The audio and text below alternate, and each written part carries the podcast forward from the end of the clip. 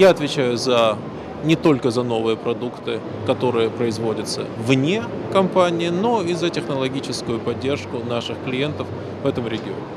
Если говорить о новых разработках компании Evonik, которые мы представляем в этом году, можно выделить, пожалуй, э, три э, из самых, причем они самые-самые разные. Одна из этих разработок – это новая технология производства полиметилметакрилата, которая э, базируется на использовании в качестве сырья этилена. Предыдущие технологии были на основе ацетона. Вот в данный момент сырьевая база изменилась, и этилен становится более доступным или стал более доступным в связи э, с получением большого количества доступного газа.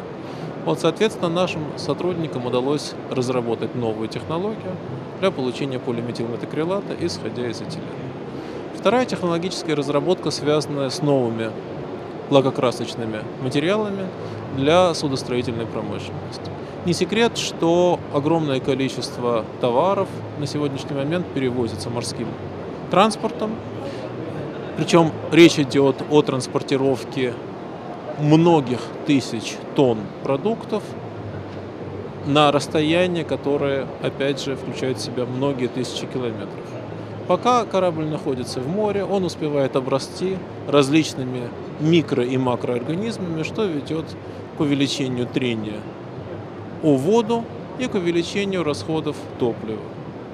Есть одна из разработок нашего концерна заключается в том, как бороться с микро- и макроорганизмами, как препятствовать обрастанию корабельного э, корпуса различными организмами и таким образом препятствовать увеличению трения корабля о, повер... о воду. Третья разработка – это идея нашего концерна о создании умного,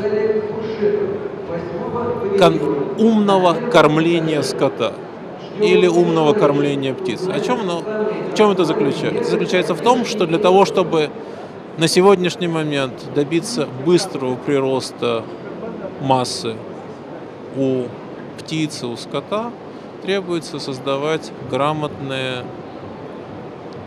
рацион. Грамотный рацион включает в себя самые-самые разные кормовые элементы.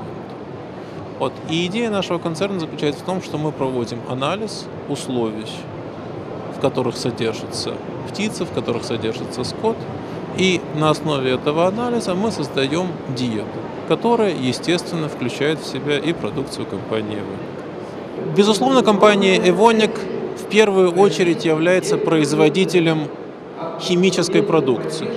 Но мы не ограничиваем свою деятельность исключительно производством и исключительно продажей мы вступаем в самые различные формы технологического сотрудничества.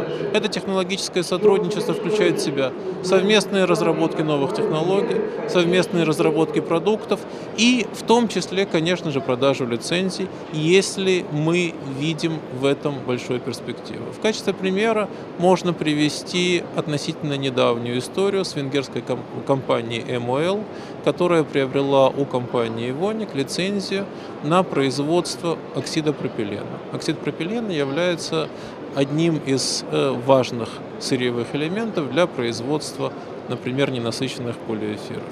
Компания Evonik продала лицензию на производство оксида пропилена. Компания Evonik, помимо продажи лицензии, будет поставлять на новое производство катализаторы и таким образом э, способствовать успеху МОЛ в производстве э, полиэфирных продуктов. Нам часто задают вопросы о э, кризисе, о влиянии кризиса, о влиянии последних э, лет на бизнес-компании «Воник» в России и окружающих странах. Надо сказать, что химическая промышленность, как это ни странно, от кризисной ситуации выиграла. В этом году наблюдается рост химической промышленности в России, э, и, в принципе, химическая промышленность России чувствовала себя достаточно хорошо и прошедшие годы. Компания «Эвоник», как поставщик сырьевых компонентов в химическую промышленность, в последние годы скорее выиграла, чем проиграла. Мы открыли для себя новые возможности на российском рынке, и за последние годы э, мы наблюдали больше роста, нежели падения. Хотя, безусловно, есть определенные отрасли применения, которые чувствуют себя не так хорошо, как вся химическая промышленность в целом. Нас радуют практически все направления химической промышленности. Это и рост производства базовых э, э, полимеров, это и лакокрасочная промышленность, которая являлась долгие годы э, основным коньком ивоник э, в России.